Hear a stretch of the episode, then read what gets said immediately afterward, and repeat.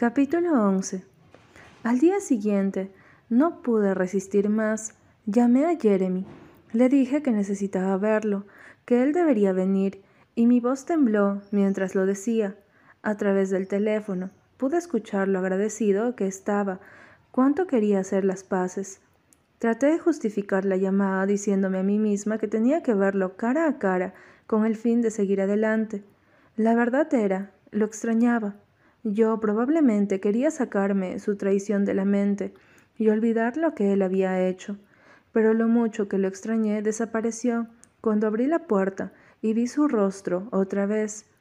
Todo el dolor vino de regreso, duro y rápido. Jeremy pudo verlo también. Al principio él parecía esperanzado y luego solo pareció devastado. Cuando trató de empujarme hacia él, Quise abrazarlo, pero no me permití hacerlo. En su lugar, negué con la cabeza y lo empujé lejos de mí. Nos sentamos en mi cama, nuestras espaldas contra la pared, nuestras piernas colgando en el borde. Dije, ¿cómo voy a saber que no lo harás otra vez? ¿Cómo puedo ser capaz de confiar en ti? Él se levantó. Por un segundo pensé que se iría, y mi corazón estuvo cerca de detenerse. Pero entonces él se puso de rodillas, frente a mí.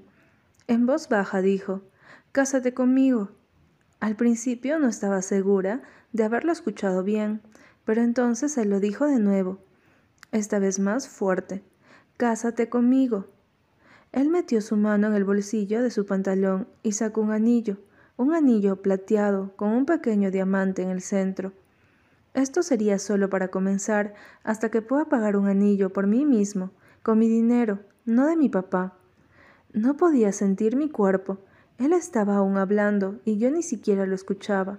Todo lo que podía hacer era mirar fijamente el anillo en su mano. Te amo demasiado. Estos últimos días han sido un infierno para mí sin ti. Tomó aliento. Siento tanto haberte lastimado, Bells. Lo que hice fue imperdonable. Sé que no serí, pero voy a trabajar duramente para conseguir que confíes en mí otra vez.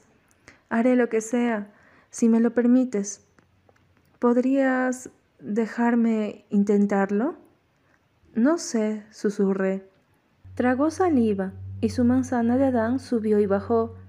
Voy a intentarlo fuertemente, te lo juro. Conseguiremos un departamento fuera del campus. Podemos arreglarlo bien. Haré la lavandería, Aprenderé a cocinar otra cosa que no sea sopa instantánea y cereal. Poner cereal en un tazón no es cocinar, dije, apartando la mirada de él, porque esta imagen que puso en mi cabeza era demasiado. Podía verlo también. Cuán dulce podría ser, los dos apenas comenzando solos, en nuestro propio lugar. Jeremy tomó mis manos, y yo las aparté lejos de él. Dijo, ¿Lo ves, Belly? Ha sido nuestra historia desde el principio, tuya y mía, nadie más. Cerré los ojos, tratando de aclarar mi cabeza. Los abrí, dije.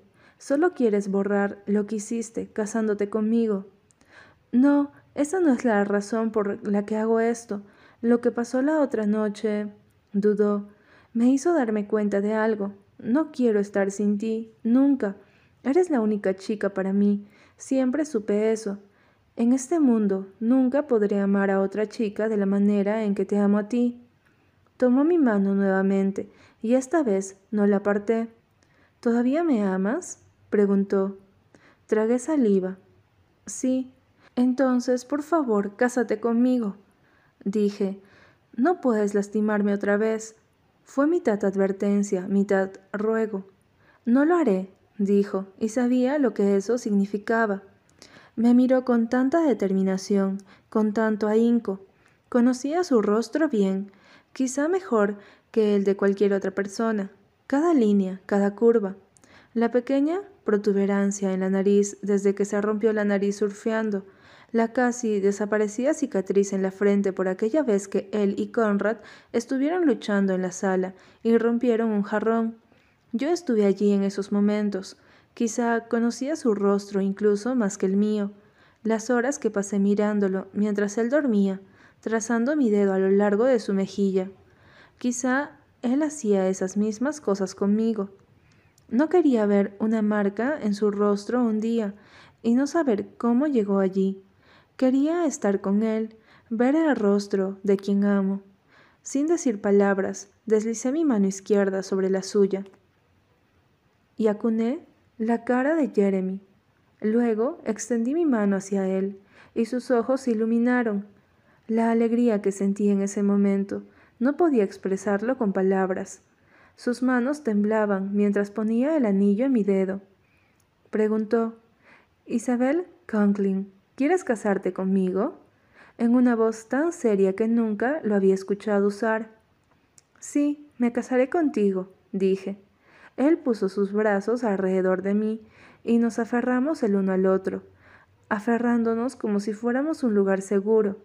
Todo lo que podía pensar era, si pudimos atravesar esta tormenta, podemos hacerlo. Él cometió un error, yo lo hice también, pero nos amamos, y eso era lo que importaba. Hicimos planes toda la noche, dónde viviríamos, cómo íbamos a decírselo a nuestros padres. Los pasados días se sentían como una eternidad. Este día no dijimos ni una palabra sobre ello. Decidimos dejar el pasado en el pasado. El futuro era hacia donde nosotros nos dirigíamos. Capítulo 12. Esa noche soñé con Conrad. Yo tenía la misma edad que justo ahora pero él era más joven, diez u once quizá. Creo que él podría haber estado usando overoles. Jugamos afuera de la casa hasta que oscureció, solo corriendo alrededor del patio. Dije, Susana estará preguntándose dónde estás, deberías ir a casa. Él dijo, no puedo, no sé cómo, ¿me ayudas? Y entonces estuve triste, porque yo no sabía cómo llegar tampoco. No estábamos más en mi casa y era demasiado noche. Estábamos en un bosque, estábamos perdidos. Cuando desperté estaba llorando y Jeremy dormía a mi lado. Me senté en la cama. Estaba oscuro. La única luz en la habitación era mi reloj digital. Leí cuatro y cincuenta y siete. Me recosté otra vez. Limpié mis ojos y luego respiré el olor de Jeremy, la dulzura en su rostro, la manera en que su pecho subía y bajaba cuando respiraba. Él estaba aquí, él era sólido y real, y estaba a mi lado, tan cerca de mí como se podía estar cuando duermes en una cama individual. Estábamos así de cerca ahora. Los pasados tres días se sentían como una eternidad. En la mañana, cuando desperté, no lo recordé de inmediato.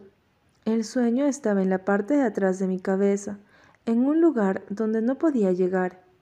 Se desvaneció rápidamente, casi en absoluto, pero no del todo, aún no.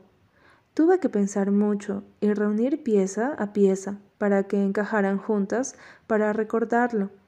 Empecé a sentarme, pero Jeremy tiró de mí hacia él y dijo, Cinco minutos más. Él era como una gran cuchara y yo era una pequeña cuchara encajada entre sus brazos. Cerré mis ojos, dispuesta a recordarlo, antes de que se hubiera ido, como esos últimos segundos antes de que la puesta de sol comience a desaparecer y luego se vaya. Recuerda, recuerda, o el sueño desaparecerá para siempre. Jeremy comenzó a decir algo sobre el desayuno, y cubrí su boca y dije, shh, un segundo. Y luego lo conseguí. Conrad, y lo lindo que se veía en su overol de mezclilla los dos jugando fuera por horas. Dejé escapar un suspiro. Me sentí aliviada. ¿Qué estás haciendo? Le pregunté a Jeremy. Desayuno, dijo plantando un beso en mi palma. Me acurruqué más cerca a él. Dije, cinco minutos más.